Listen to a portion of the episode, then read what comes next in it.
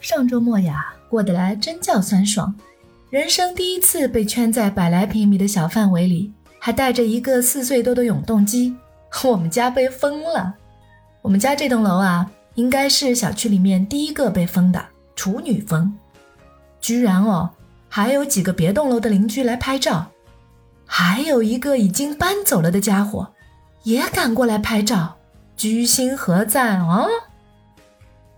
本来星期五晚上吃好晚饭，和他爹带着娃在小区里玩自行车、玩警察抓小偷，玩的中年爹妈上气不接下气的时候，他爹接到个电话，说我们家所在的楼被封了，要赶紧回家。蒙他了，缓过神来，蒙，根本可以不回家吧？我们其实是想逃走的，逃到爷爷奶奶家或者逃到外婆家。答曰不可以。前面三天和密接或者次密接在同一栋楼里进进出出过了，必须回家。哦，缩为期，正式接受四十八小时封闭式管理。好吧，恋恋不舍的带着娃在小区里又玩了一会儿，回家了就出不来啦。终于不想好了，老老实实回去了。这栋楼的微信群也很快被拉起来，忽然发现。和邻居们的关系一下子变得这么近。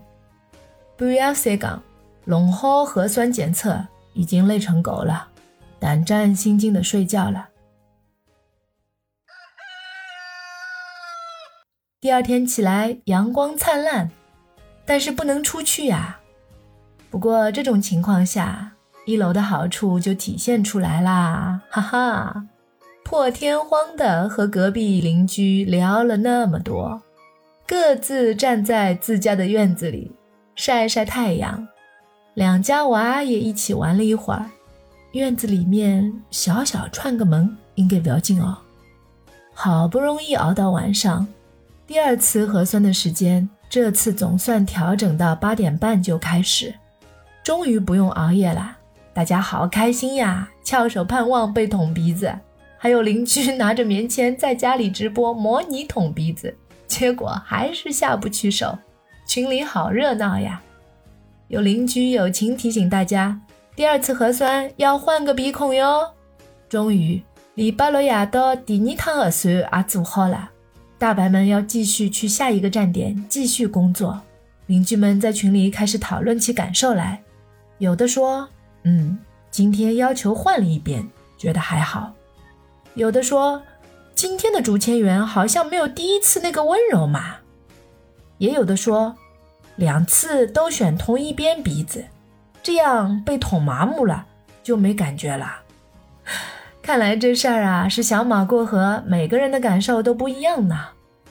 星期天早晨起来又是阳光灿烂的一天，不过还是哪里也不能去啊，小区里也不能去啊。只好继续炮制昨天的模式。多亏了春节期间给娃买了一套轮滑装备，永动机宝宝在家里就靠这个消耗体力了。这两天进步神速啊，还能滑来滑去的帮妈妈干事儿了呢。有个发现，就是这个周末全上海都在流行四十八小时居家隔离，哪能一下子冒出来噶许多情况啊？是不是前抢香港面的游泳偷渡打过来啊？香港面的搿确诊人数每天是几万几万的辣辣增加。那你看，广东、湖南、福建多地发布偷渡线索举报奖励的通告。我听到个笑话，也不知道是真是假。据说深圳有些人没事儿就搬个小板凳去深圳湾边上坐着看海，争取领到奖金。好了好了，扯远了。话说回来。到了晚上接近四十八小时的时候，大家都有点恋恋不舍了呢，在前线一起奋斗了四十八小时的感觉呢，这浓浓的战友情，大家都在问：这群可以不解散吗？回答曰：不解散，二加十二呢？这四十八小时啊，只不过是前面的二，后面还有十二呢，居委要盯牢大家了呀。邻居们说后面十二天不一样呀，居委说。四十八小时之后是可以解封还是继续封着，还要听上头指示。哎呀呀，哥们，我们算是前者还是后者啦？大家等啊等啊，焦急的等待。一边等一边讨论别的小区，有的成功解封了，也有的小区解封失败，继续管控。四十八小时过了，还是没消息，个鸡大嘎慌了，今夜无眠了哟。邻居们准备在楼里集体唱《难忘今宵》，像过年一样的，呃，不比过年还兴奋，还紧张。过了半夜十二点了，还是没有等到消息，有的邻居等的肚子都饿了，于是啊，群里变成午夜食堂了。终于。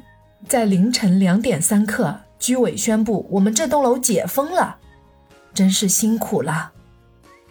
吃宵夜的邻居们熬到了这个十点，我早就呼呼大睡了。